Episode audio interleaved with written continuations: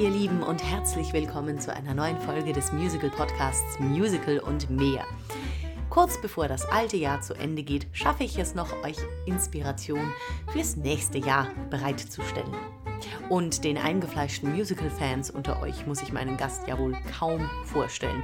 Denn Vera Bolton hat sich in den letzten Jahren durch ihre außergewöhnlichen und energetischen Darstellungen von großen Rollen wie zum Beispiel Scaramouche in We Will Rock You und Eponine in Les Miserables einen großen Namen gemacht. Wer aber die Black Ravens sind, Tipps und Tricks zur Rollengestaltung und wie sie den Preis als beste Nebendarstellerin in einem Musical gewann, nun das hört ihr jetzt.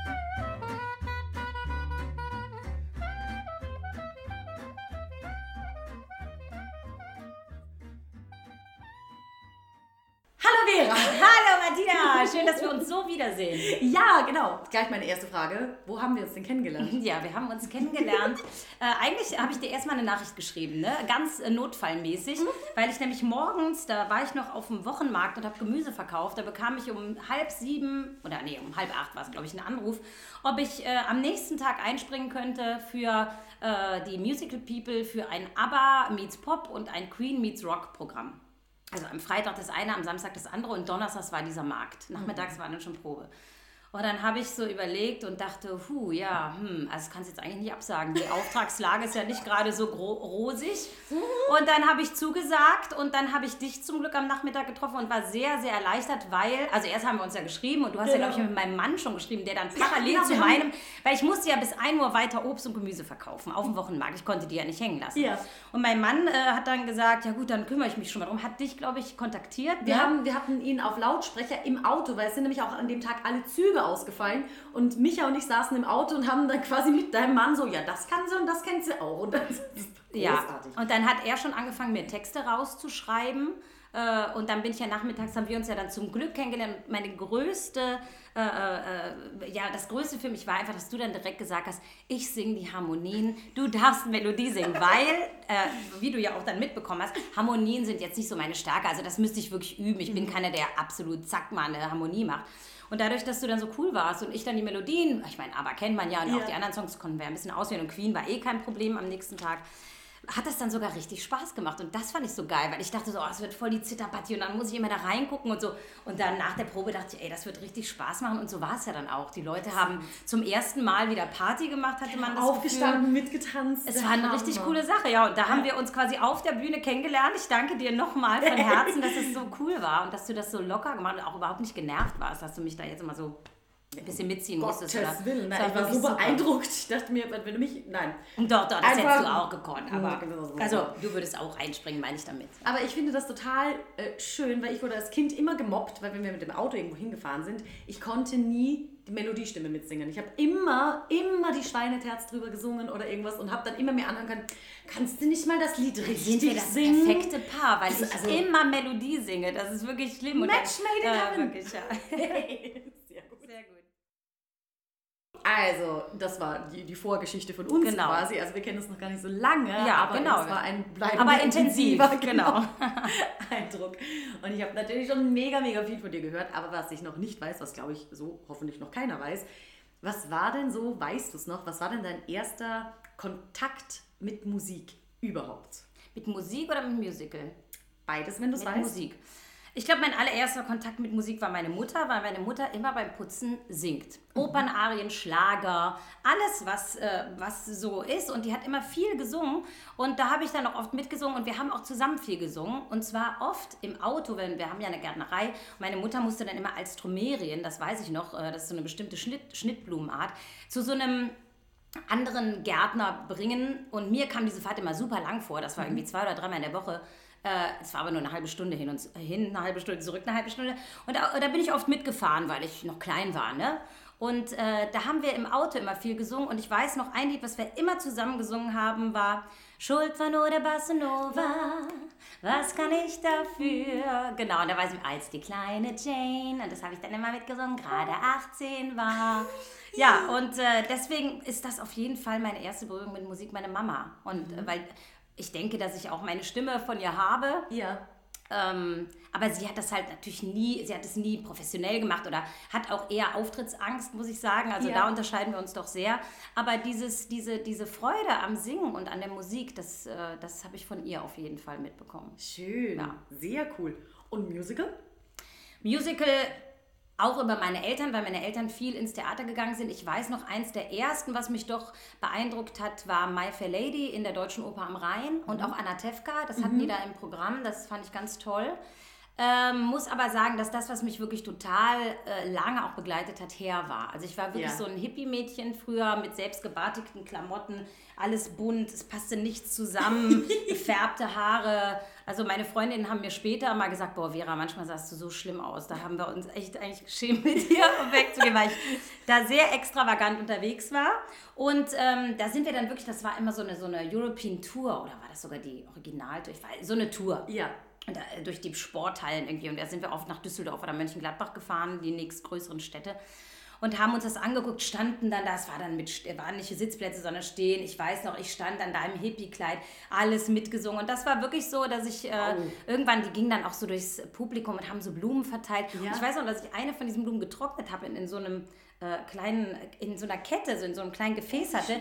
Und das hatte ich wirklich noch bis zu meiner Aufnahmeprüfung und dann auch als Glücksbringer dabei. Also Ja. das ist eigentlich, und das Blöde eigentlich, oder Komische ist, dass ich, obwohl mir her eins meiner wichtigsten Stücke war, immer, es nie gespielt habe. Wirklich? Nee, es wollte mich nie jemand besetzen und jetzt bin ich zu alt.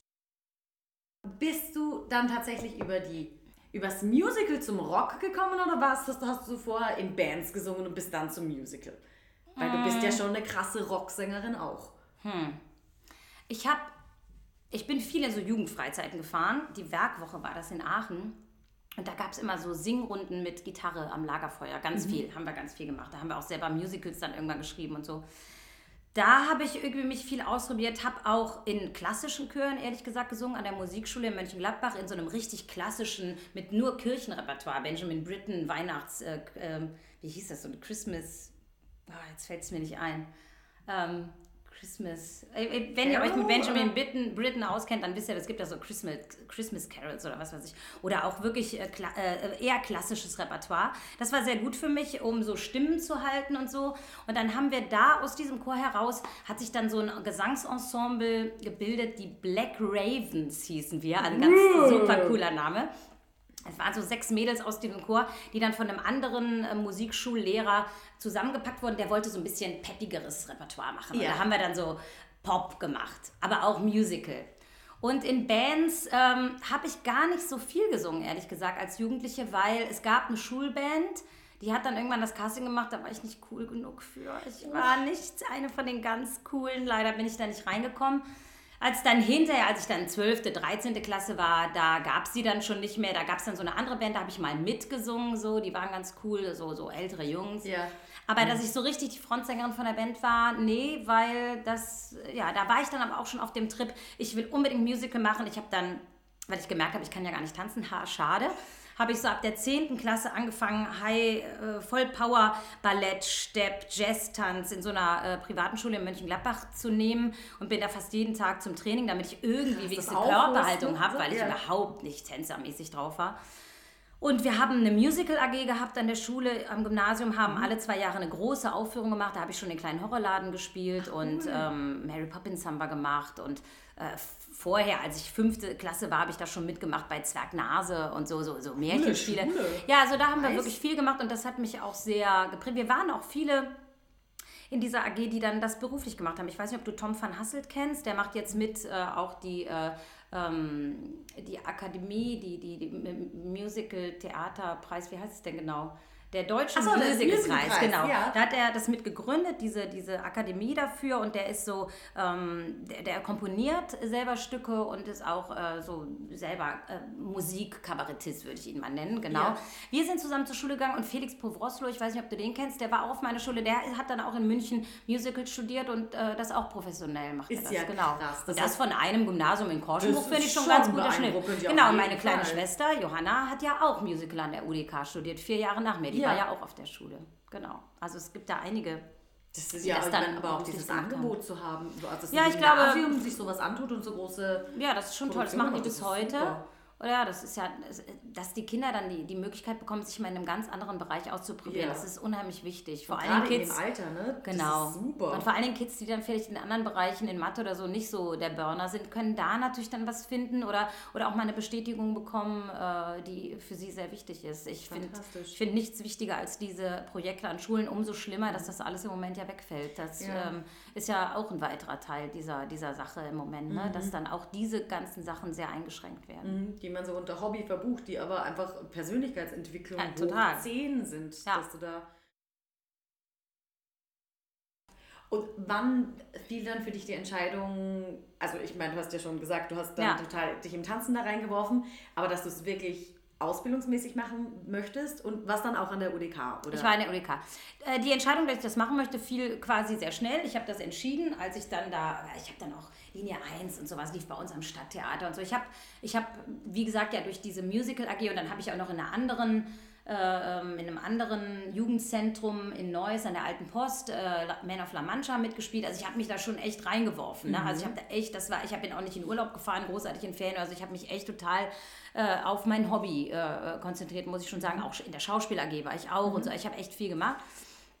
Und äh, dass ich Musical machen wollte, war mir eigentlich seit ich 14 war oder so klar, weil das war für mich die ganz klare Kombi von dem, was ich machen will. Ich will singen, ich will aber auch Schauspielen und Geschichten erzählen. Gut, tanzen hätte ich jetzt darauf verzichten können, aber es gehört nun mal dazu. Und äh, äh, ja, also das war eigentlich super schnell klar. Und dann habe ich irgendwann, ich habe klassischen Gesangsunterricht als Jugendliche immer genommen, weil das war auch noch nicht so verbreitet, dass man da so, ja, weiß ich nicht, oder bei uns in Koschenbruch gab es halt keinen, der Pop-Gesang oder Musical-Gesang gemacht hätte. Und äh, hatte aber ganz tolle klassische Lehrer. Eine in Meerbusch an der ähm, Musikschule Dorothee Wohlgemuth. Ganz, ganz tolle Grundlagen habe ich da einfach mitbekommen. Und dann habe ich irgendwann in der Musikschule, war ein Aushang, äh, Bundesgesangswettbewerb, äh, Ja. Chanson, äh, Song. Ja. Und ich so, oh, das ist ja interessant, habe mir das äh, mitgenommen, äh, mir das kopiert. Früher hatte man ja noch kein Handy, mit dem man alles fotografiert hat. Und überhaupt, also das, was heute so ist, das muss ich manchmal echt denken. Man, man müsste ja nur Bundesgesangswettbewerb eingeben, könnte direkt aufrufen, was musste machen. Ich Info, musste mir, ich musste mir das abschreiben, habe da hingeschrieben, die äh, Infomaterialien angefordert und äh, dann äh, mir überlegt, wie ich das mache. Das war ja alles überhaupt noch nicht digital und Ja. so. Ne? Und dann habe ich da mitgemacht und bin relativ weit gekommen und äh, habe dann äh, in Berlin äh, auch Gespräche natürlich gehabt. Da saßen dann auch teilweise eben Lehrer von der UDK in der Jury, Stanley Walden zum Beispiel. Okay. Der hat dann zu mir gesagt, ja, äh, wir würden uns freuen, wenn du dich an unserer Schule bewirbst. Und da ich natürlich das äh, sowieso vorhatte, war das natürlich super. Ich habe da auch äh, schon ein paar äh, ja, spätere Kommilitonen kennengelernt oder die dann ja über mir waren. Birge Funke, weiß ich noch, die war Preisträgerin auch äh, in dem Jahr, als ich dann da war und die hat mir ganz viel erzählt und so und mir auch geholfen, als ich dann nach Berlin zur Aufnahmeprüfung kam, mich Ja. ein bisschen an die Hand genommen. Und äh, dann habe ich Aufnahmeprüfung gemacht. Es war ehrlich gesagt auch meine einzige und habe es Gleich, bekommen zack. und bin dann dahin. Ja, ich wollte mich noch an der Volkwang bewerben, aber Das wäre ein bisschen näher zu Hause gewesen, ja, oder? erstens, das wollte ich natürlich nicht. Also, warum sollte ich in Essen studieren, wenn ich aus Korschenburg komme? Da kann ich ja mit der S-Bahn hinfahren. äh, und ich wollte natürlich Du wolltest weg nach Berlin. Also, das war für mich natürlich der absolute Hammer. und äh, nee, es lag aber auch daran, dass die Aufnahmeprüfung an der UDK war so zur Abi-Zeit. April, Mai und ich konnte dann im Oktober anfangen zu studieren. An der Volkwang war die Aufnahmeprüfung aber so, dass ich im April erst hätte anfangen können zu Ja. studieren. Also entweder ich hätte während des Abis anfangen müssen zu studieren, hätte ich schon früher die Aufnahmeprüfung, das Ja. wollte ich natürlich nicht. Ja, das Oder halt länger warten. Und dann habe ich mir gedacht, nee, warum sollst du länger warten? Ja. Du hast den Platz, fang an. Und ich wollte auch nach Berlin, ganz ehrlich. Also. Und wie war die Ausbildungszeit Super, für dich? es war super. Also Ja. es war eine sehr intensive Zeit, klar.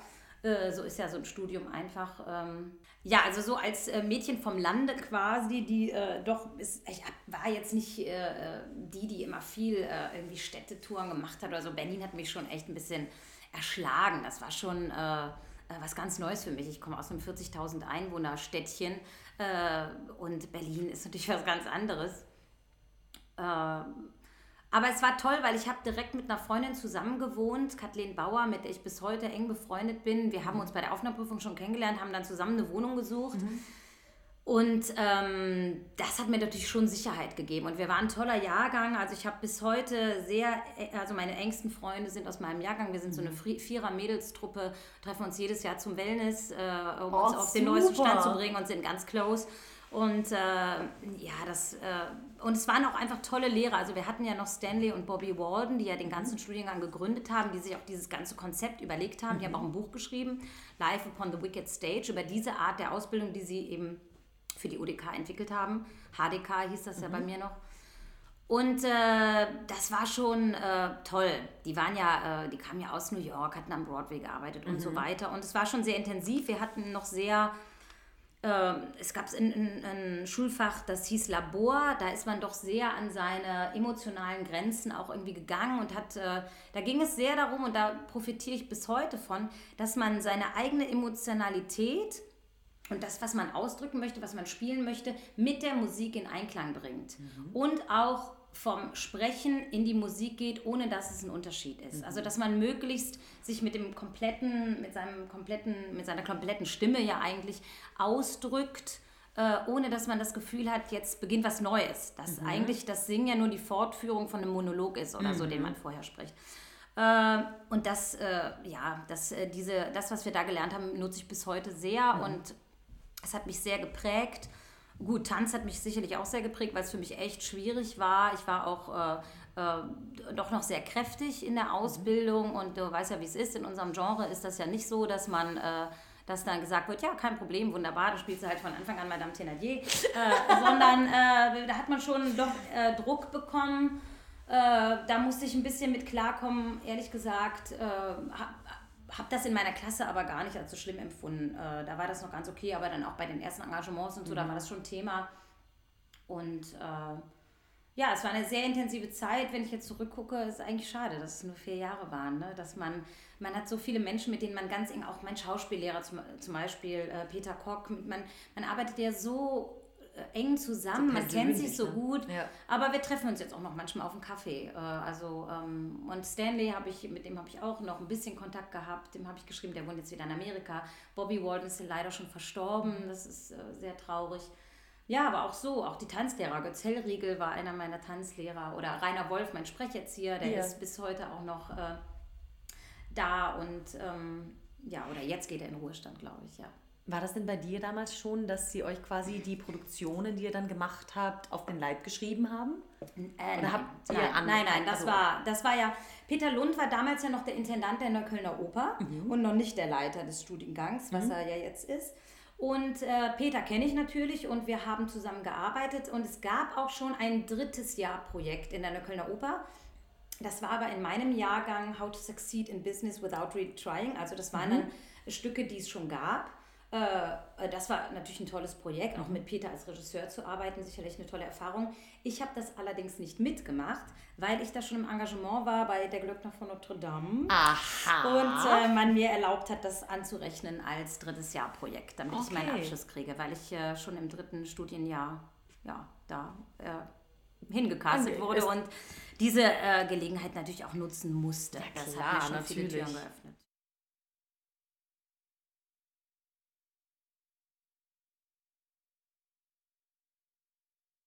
Aber du bist dann ja fürs letzte Jahr nochmal zurückgekommen, oder? Nee, ich war gar nicht weg. Das war ja in Berlin, der Glöckner von Notre Dame. Ich habe Ach acht Shows so. die Woche gespielt und tagsüber studiert. Ja, das war, also wenn Siehst ich dir, das, das heute ist höre- alles möglich. Martina, Ja. hör auf zu jammern. Also das war wirklich, äh, äh, da muss ich heute wirklich sagen, wie habe ich das gemacht? Weil ich habe wirklich acht Shows gespielt. Montagmorgen nach zwei Doppelshows stand ich um halb zehn oder wann hatten wir Ballett an der Ballettstange.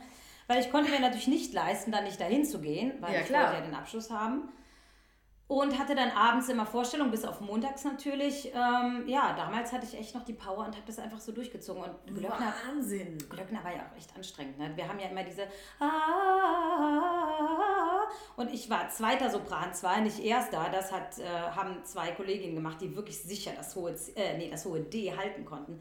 Aber ich musste immerhin auch bis zum C immer und das war jetzt nicht äh, so ohne. Also, äh, Heide also jetzt so rückwirkend denke ich auch, wie hast du das eigentlich gemacht? Heute, könnte ich heute nicht mehr. Krass. Äh, äh, also heute würde ich das nicht mehr schaffen, aber man hat ja als Jugendliche oder als junge, ganz junge Frau, da war ich 21, glaube ich dann, Mhm. äh, einfach viel mehr Power oder man hat unheimlich viel Power. Und, aber damals konnte ich auch heiser noch Shows zu Ende singen und so. Das würde ich heute äh, mir viel mehr im Kopf machen. Also man Ja. wird, ähm, auch wenn man erfahrener ist, eher ja, nicht weniger belastbar, kann man auch nicht sagen. Aber doch, man hat einfach weniger Kraft, glaube ich. Ist ja auch klar. Ich meine, äh, ist ja auch in anderen jünger. Berufen so. Genau, ja, das ist ja ganz normal. Nein, aber was ich meinte ist, ob, ähm, ob du findest, dass in der Ausbildung irgendetwas noch, auch heutzutage, noch dazukommen sollte, als Fach zum Beispiel oder als Gespräch, was du später im Job brauchst, was du in der Ausbildung nicht gelernt hast. Also, ich weiß nicht, wie die Ausbildungen jetzt sind. Ne? Ich bin ja, ich habe 2000 Diplom gemacht, das ist ja schon ein bisschen her. Da hat sich in den letzten 20 Jahren bestimmt was geändert und vielleicht gibt es diese Fächer mittlerweile. Äh, ich hätte mir, für mich wäre gut gewesen, wir hätten sowas wie Schminken gehabt, Styling, weil Okay. ich da die totale Niete war. Als ich das erste Mal nach der Schminkprobe in die Maske kam bei Glöckner von Notre Dame, haben sich alle tot gelacht und ich musste mir das Gesicht waschen gehen und es neu machen. Okay. Äh, also das hätte ich mir gewünscht. Andererseits sind das natürlich auch Sachen, die kannst du dir selber beibringen. Ne? Dann sowas wie Vertragsverhandlungen, sowas. Ähm, äh, oder äh, wo muss ich mich versichern? Was ist die bayerische? Diese Dinge wurden so am Rande angesprochen, aber sowas ist vielleicht nicht so schlecht. Und vielleicht würde ich mir heute wünschen, man hätte sowas wie, tja, Konditionstraining ist das falsche. Eigentlich hat man das ja auch gehabt, dass die Lehrer einem gesagt haben, hey, du kannst nicht immer so draufhauen, du musst dir das einteilen und so. Aber dieses ähm, Wissen darum, wie man das betreiben muss, damit man es schafft mit den acht Shows oder wie man auf sich achten muss, was man nicht machen kann. Oder, oder aber andererseits weiß ich auch nicht, ob das als Schulfach richtig wäre. Das ist einfach eine Erfahrungssache, das ist eine Typsache. Wir kommen leider alle irgendwann in diese Situation, wo es nicht mehr geht, wo es uns nicht gut geht, wo wir mal es nicht schaffen. Dann geht es uns ganz kacke, dann arbeiten wir uns da raus, dann geht es wieder eine Zeit, dann denken wir, Heidewitzka, jetzt geht's wieder. Und äh, mit der Zeit achtet man mehr auf sich, glaube ich. Aber trotzdem ist man natürlich als Darsteller immer getrieben von diesem unendlichen Willen, auf der Bühne stehen zu wollen. Auch dieser Sehnsucht, auf der Bühne stehen zu wollen, es immer machen zu wollen, immer gut sein zu wollen, immer die Leute mitreißen zu wollen, immer sein Bestes zu geben. Und ich glaube, ich kann natürlich nicht für alle reden, aber ich glaube, das bringt uns alle irgendwann mal an die Grenze. Ich glaube, ich kenne keinen Kollegen, der nicht irgendwann gesagt hat, ich bin da zusammengebrochen oder es war mir zu viel oder dann kam das oder die achte Show habe ich nicht mehr geschafft, ich musste abbrechen oder was weiß ich. Und ich hatte auch viele solcher äh, Momente in meiner Karriere und ähm, ja, ich habe es immer wieder geschafft rauszukommen, da bin ich auch sehr dankbar für, aber ähm, es macht eigentlich entspannter, sagen wir es mal so. Man, man trägt das doch mit sich mit. Man ist vielleicht nicht mehr ganz so unbedarft wie eben mit 21, wo ich acht Shows die Woche gespielt habe und dann noch äh, ähm, studiert habe Das nebenher. unvorstellbar.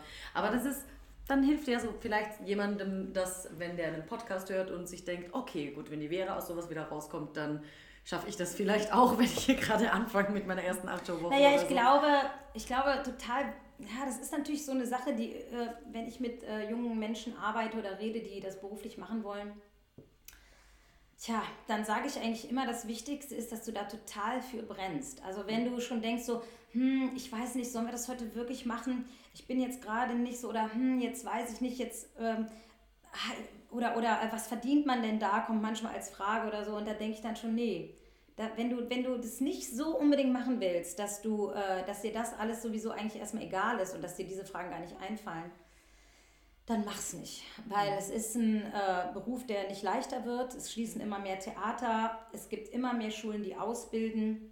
Die Konkurrenz wird, so wie ich das sehe, immer größer. Jetzt nicht in meiner Altersstufe, weil da wächst ja jetzt keine, keine 45-Jährigen so viele nach. Aber die jungen Leute haben sehr viel Konkurrenz. Ähm, ich glaube, man, ich will keinem abraten, es zu machen. Das ist ein ganz toller Beruf, aber ähm, mal so auch, das könnte ich auch mal machen. Sonst äh, habe ich überlegt, BWL zu studieren. Mal, muss ich mal äh, Münze werfen, was ich lieber mache. Ich glaube dann nicht. Also man muss äh, sich bewusst sein, dass man viel investieren muss und dass das sehr viel Raum im Leben einnimmt. Und dafür, dazu muss man bereit sein. Ja. Absolut.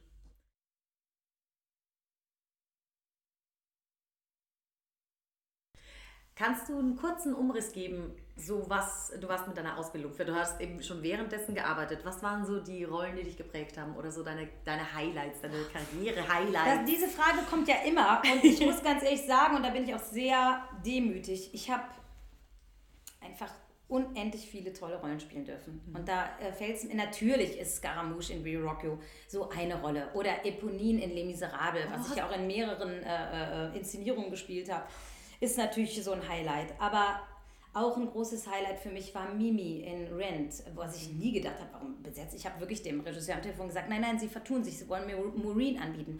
Nein, nein, Mimi. Ich so, nein, ich bin keine Mimi, Maureen. ja, das war ganz toll. Ich habe West Side Story als Anita öfter spielen dürfen. Ich habe äh, äh, natürlich jetzt auch die neueren Sachen. Wunder von Bern war für mich eine ganz, ganz besondere Rolle und ganz besondere Zeit. Ähm, insofern, äh, ja, es fällt mir immer schwer, da eine Sache rauszupicken. Aber jetzt habe ich ja schon ein paar genannt. Also, aber auch die anderen Sachen. Ich habe äh, äh, hier die Tagebücher von Adam und Eva, eine kleine ja, Produktion, ja, die ich gemacht ja. habe. Unbedingt also, anhören. Großartiges Zwei-Personen-Stück. Ne? Ja, genau. Mein Mann und ich haben die CD aufgenommen. Ja, ist auch meine, meine äh, ich finde, bestgelungenste CD, die, die ich in meiner super. Karriere habe. Ich habe die rauf und runter gehört. Die ist richtig gut. Ja, und deswegen fällt es mir echt schwer. Also ich habe wirklich ähm, Glück gehabt und deshalb sage ich auch, selbst wenn es heute vorbei war, ich habe das erreicht, was ich erreichen wollte. Findest du denn, dass eine Rolle dabei war, die entweder sehr nah bei dir persönlich war oder die dich im Nachhinein am, ein bisschen eingefärbt hat? Oh, also Scaramouche war schon sehr nah an mir dran. Mhm. Ähm, Eponin von der Zeit her ja schon allein nicht, von dem Konflikt, der ist, das ist ja, aber klar, verliebt zu sein und er will dich nicht, das habe ich natürlich auch schon erlebt.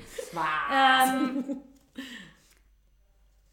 aber auch die Christa äh, Lubanski in ähm, Das Wunder von Bern war ziemlich nah an mir dran, glaube ich. Ich könnte mir vorstellen, dass ich so ein Typ bin, der das so machen würde wie mhm. sie, wenn ich in der Zeit gelebt hätte.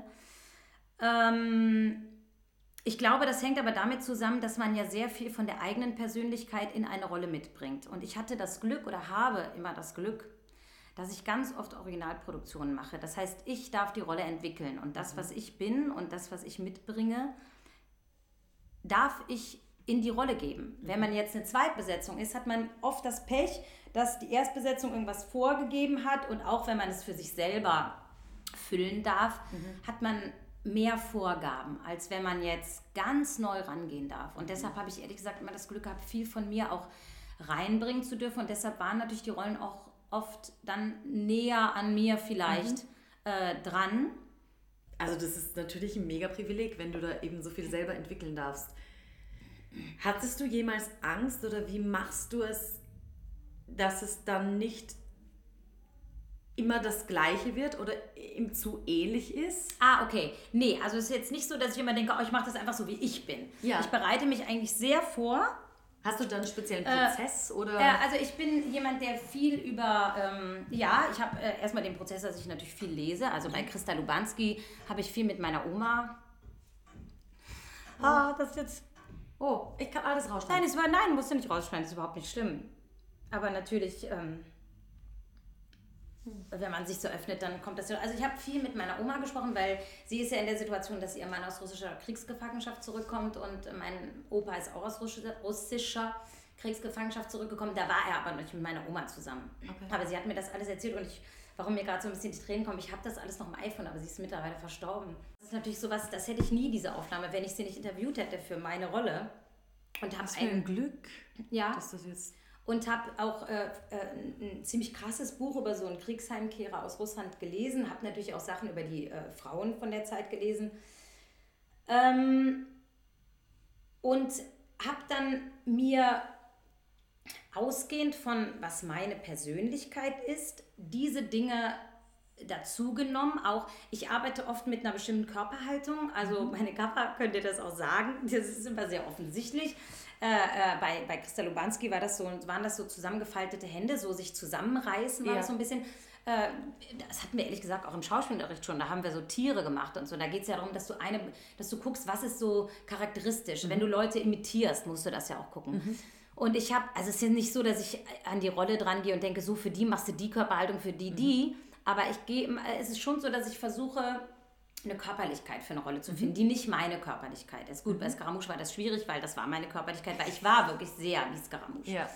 Ähm, und dann äh, nehme ich das mit und ähm, äh, nehm, äh, äh, versuche dann auch mich wirklich gedanklich äh, da reinzuarbeiten. Also bei, beim Wunder von Bern war das ehrlich gesagt auch jeden Abend so, dass ich mich, bevor diese kurze Briefszene kam, wo du ja eigentlich nur drei Sätze hast, um alles reinzulegen, mich wirklich fünf Minuten auf diesen Stuhl gesetzt habe, mich konzentriert habe mir äh, mich in diese, in diese Situation rein äh, konzentriert habe und so. Also es ist nicht so, dass ich äh, ja, und deshalb auf deine Frage zurückzukommen. Ich, äh, klar ist es äh, so, dass man natürlich immer derselbe Darsteller ist und ich glaube, wenn Leute von außen das sehen, äh, gibt es bestimmt Dinge, wo die sagen, ah, das ist typisch Vera mhm. oder das ist ein typischer Ausdruck von Vera oder so, so, so spielt sie gerne oder so singt sie mhm. gerne.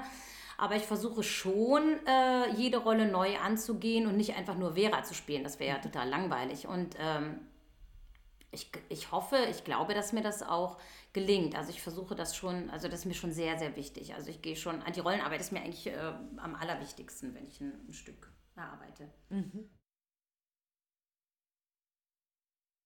Und jetzt hier bei meinem, bei meinem äh, Stück hier, da ist es ja sowieso ganz anders. Da spreche ich ja der Gölsch und da das ist es auch dann ganz fragen, anders. Wie nah ist und das ich bin denn auch, an dir dran? Ich bin auch viel älter und ich bin, also das ist ja jetzt nur rheinisch, ne? also so spontan. Also das richtige Kölsch habe ich ja mit einem Coach geübt und das kann ich jetzt auch ziemlich gut, aber nur den Text, den ich kann. Ja. Also ich kann jetzt nicht spontan die richtigen kölschen Worte finden. Deshalb, wenn ich jetzt hier so Spaß mache, dann ist das rheinisch, weil ich komme ja aus dem Rheinland. Ne? Und, das, ist ein sehr großer Unterschied. Äh, naja, nee, der Singen-Sang und die Art zu sprechen und das so breit und groß äh, zu verpacken und richtig reinzugehen und so eine breite Stimme, mhm. das haben wir Rheinländer auch. Aber die Kölsche, die haben eben dann nochmal eigene Worte. Ich kann jetzt mal einen Satz, am Anfang sage ich, äh, ja, leck mir am Arsch, Herr Pastor, was hat er einen schönen Kirsch? Hast du jetzt nicht verstanden? Ja, leck mich am Arsch, Herr Pastor, was haben Sie eine schöne Kirche? Kirsch. Äh, Kirsch. Was hat er einen Kirsch. schönen Kirsch? Das ist ein SCH. Okay, Genau, ja, und schön, das ist schön. natürlich sowas, was dann äh, eigene Worte dann auch sind. Und da bist du mit einem dann- Coach rangegangen. Du hast Genau, einen Coach genau. geholt dafür. Ja, ich wusste, dass ich die Rolle spiele. Ich hatte ja den Workshop schon gemacht und habe mir das im Workshop mit so Kölner Freunden und so, was ich so dachte, zusammengeschustert. Und da ich ja sehr äh, perfektionistisch bin, äh, habe ich dann gedacht, nee, aber für Köln reicht das nicht. Ich kann nicht da so ein halbes Köln sprechen. Und dann äh, habe ich gegoogelt, es gibt die Akademie für Kölsche Sprach. Und da habe ich hingeschrieben und da hat eine nette Dame mir geantwortet, die Alice Herwegen. Und da, ich hatte gefragt, ob es jemanden gibt, der mich coachen kann oder Ja. mit mir üben kann. Dann hat sie gesagt, ja, das kann ich machen. Und äh, dann haben wir uns getroffen und die Alice hat das ganz toll gemacht. Die hat mit mir quasi meinen Text wirklich übersetzt. Also Ja. auch, äh, wie man die Satzstellung machen würde und so. Dann sind wir wieder zurück zu den Autoren. Manche Sachen durften wir dann nicht machen, weil sie zu kölsch waren. Da haben wir dann, oder wir haben dann sowas eingebaut, wie dass ich sage, äh, äh, ähm, äh, der wollte mit seinem Fisternölsche zusammentrecken, also zusammenziehen mit seinem Fisternölsche. Und dass der, der Pfarrer dann sagt, Fisternölsche und ich sage seiner Geliebten. Also dass wir Ah, quasi eingebaut haben, dass es auch auch. fürs äh, Publikum übersetzt wird, Okay. sozusagen. Danke. Und äh, ja, und das war so ein richtiger Prozess und äh, ja, die war auch bei der Premiere, die Alice, und ich habe ja diesen Preis bekommen äh, für die Rolle. Und da habe ich ihr auch äh, gedankt. Also wer es gesehen hat, das war die Alice Herwegen, Ja. das war mein Kölsch-Coach und äh, ja, die hat sich auch sehr gefreut. Und das äh, war aber auch wirklich wichtig für mich, die zu haben, weil wenn du in so einer Stadt wie Köln auf Kölsch eine Rolle spielst und es Ja. stimmt nicht, dann wirst du ganz schnell Ja, ja, fertig bist gemacht. raus. Und ich. da ich mich da so akribisch vorbereitet habe, ist das nicht passiert. Äh, Im Gegenteil, und da bin ich super stolz drauf und dann macht es Und dann ist der Spaß. Preis auch sowas von verdient. Wie großartig. Richtig, richtig gut. Wie war das für dich? Diese Ach, das hat- Preisverleihung und alles. Ach, das hat Spaß gemacht. Ich war vorher noch nie bei dieser Preisverleihung. Das hat sich auch über die Jahre aufgebaut und ist immer größer geworden. Äh, und ähm, klar, ich meine, es gibt nicht so viele Musicalpreise oder es gibt nicht so viele Preise in unserem Genre, in unserem Bereich. Und da dann nominiert zu sein und dann auch noch den Preis zu kriegen, das war einfach ein schöner Moment. Dein Name fällt, du läufst auf die Bühne, kriegst was in die Hand gedrückt. Ja klar, war das schön. Und wir waren ja mit der ganzen Cast da, weil wir auch noch so einen Sonderpreis für die beste Ensembleistung bekommen haben. Und das war einfach ein toller Abend. Wir haben dann noch schön gefeiert und sind alle zusammen dahin gefahren. Unser toller Chef hier hat uns alle eingeladen, der Frank. Blase. Und das war wirklich schön. Und wo Ja. steht der Pokal jetzt? Im Wohnzimmer, im Nee, Schlafzimmer äh, oder nee im weil, äh, wir haben so einen offenen Wohnbereich unten und steht am, äh, im Esszimmer mitten auf dem Regal. Genau, also Yeah. gut zu sehen. Das ist sehr cool. Genau. Wunderbar. Also wirklich gratuliere. Danke Ich bin schon dir. So gespannt. Dankeschön. Sehr cool.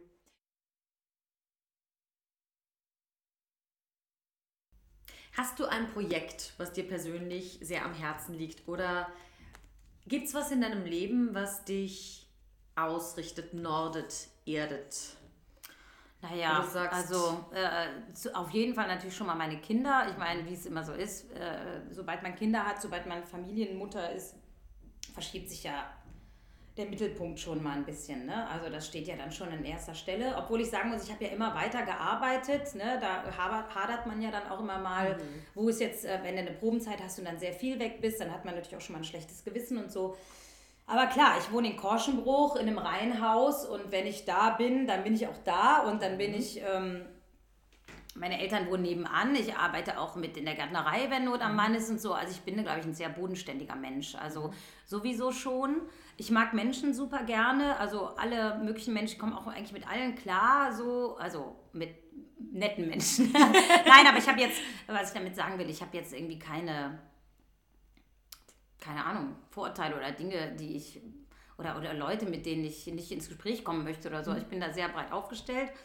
Ähm, Herzensprojekte, ja, viele irgendwie. Man müsste viel mehr Zeit haben. Ne? Also mein Mann und ich, wir schreiben gerade selber ein Stück. Das ist sicherlich ein Herzensprojekt, ähm, ein sehr großes Herzensprojekt. Das muss jetzt bald mal fertig werden oder, oder rausgehen. Das ähm, dauert hoffentlich nicht mehr so lange. Und ähm, ach, da mache ich natürlich so Sachen wie in Altersheimen singen und sowas. Machst du Äh, das? Ja, ja, also ich habe so ein Altersheim bei uns äh, direkt nebenan, da singe ich immer mal. Und das ist immer schön. Also da. Warum? Äh, weil das das beste Publikum ist, was man haben kann. Äh, Menschen im Altersheim. Ähm, weil die einfach, ähm, ja, also du weißt einfach, dass du die entführst, dass du die mitnimmst in ihre Jugendzeit oder so. Ich singe dann natürlich nicht unbedingt äh, äh, Musical-Repertoire, sondern ich singe viel äh, so alte Schlager.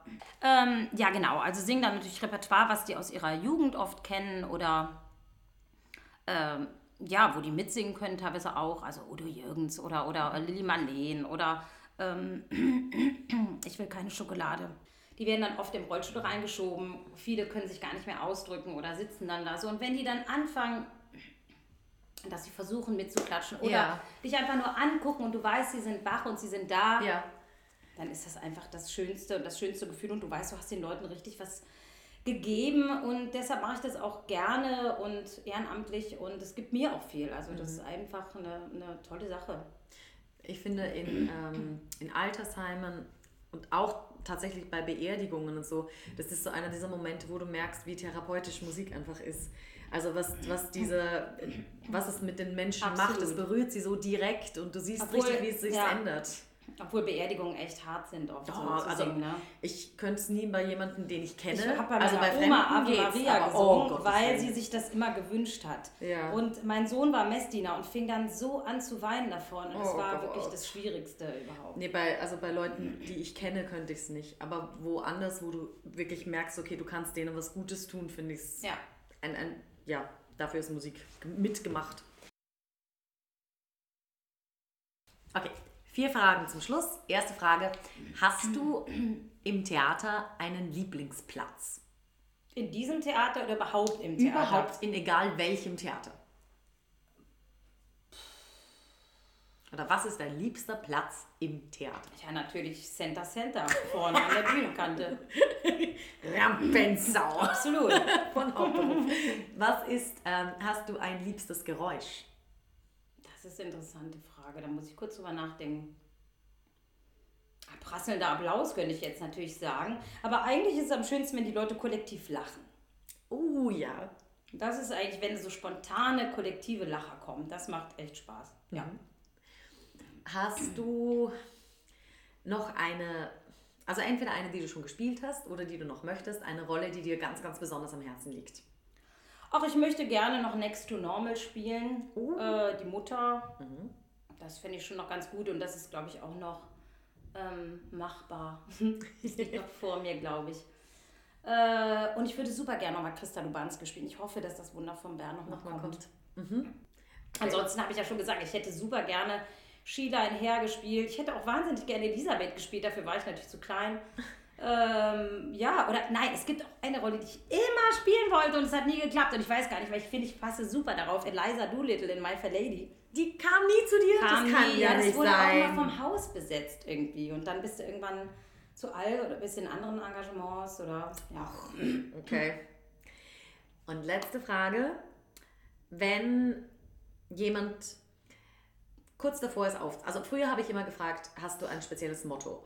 Heute würde ich sagen, ähm, wenn jemand kurz davor ist, seinen Job hinzuschmeißen oder gerade nicht weiß, wie es weitergeht im Leben, was würdest du ihm sagen? Du meinst jetzt den, den Musical-Job hinzuschmeißen oder überhaupt? Egal. Oh, das finde ich oft anmaßend. Ich bin jetzt nicht so der große Sprücheklopfer, ehrlich gesagt, weil ich immer finde, man muss gucken, wo die Leute selber stehen. Und viele Leute haben so viele Päckchen, von denen ich gar keine Ahnung habe, dass ich das irgendwie ein bisschen anmaßend oft finde, was zu sagen. So ein bisschen ein Motto ist für mich, dass ähm, so, also äh, man da kann es auch falsch verstehen, aber ich erkläre es dann. Alles ist eine Frage der Einstellung. Also ich finde so ein bisschen, man kann sich seine Wirklichkeit ein bisschen ja, selber machen. Also das ist ja immer dieses, das Glas ist halb voll, das Glas ist halb leer. Äh, Ich glaube schon, wenn man äh, mit positiven Gedanken an etwas rangeht oder positive Dinge erwartet, dass sie dann eher auch passieren, als wenn man immer vom Schlimmsten ausgeht oder immer schon so eine negative Grundhaltung hat. Also ich glaube, viele Dinge sind Einstellungssache oder zu meinem großen Sohn sage ich immer, es gibt nichts Gutes, außer man tut es. Also dass man Dinge in die Hand nimmt. Aber ich finde es trotzdem schwer, sich das anzumaßen, weil da gibt es Leute, die haben vielleicht Depressionen und wenn du denen so einen Spruch drückst, dann sagen die, ja, danke, du hast toll reden, weißt du, bei dir läuft's, aber ich si- sitze hier im Loch und ich komme nicht raus und ich habe schon so viel probiert und es klappt nicht. Deshalb bin ich da einfach sehr, deine sehr... beste Freundin wäre oder sowas, wo du weißt, okay, da, da ist noch Licht am Ende des Tunnels. ja, es gibt nichts Gutes, außer man tut es. Also, äh, äh, und immer, immer wieder geht die Sonne auf. Also, so ist es ja eigentlich. Und sie verabschiedete sich mit einem Udo Jürgens Zitat. Mehr Musical geht wirklich nicht. Liebe Vera, vielen, vielen Dank für dieses schnelle, spritzige und kurzweilige Interview. Ein paar Minuten später stand sie dann auch schon auf der Bühne und zwar bei Himmel und Kölle. Ein absoluter Tipp von mir für jeden, der Köln gern durch eine kreative Linse kennenlernen möchte. Tja, und was bringt das nächste Jahr für uns? Und die nächste Folge? Das steht noch ein wenig in den Sternen. Aber so viel ist klar. Definitiv ein Gespräch mit guten Menschen, guten Darstellern und guten Gründen. Also bleibt gesund, schaltet auch beim nächsten Mal wieder ein. Ich freue mich auf euch. Also, bis bald.